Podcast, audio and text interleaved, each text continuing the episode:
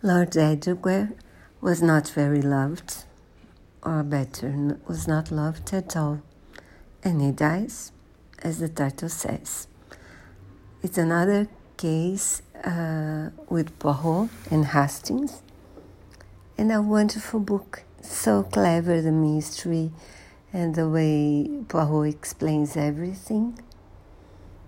Uh, it makes you guess all the time.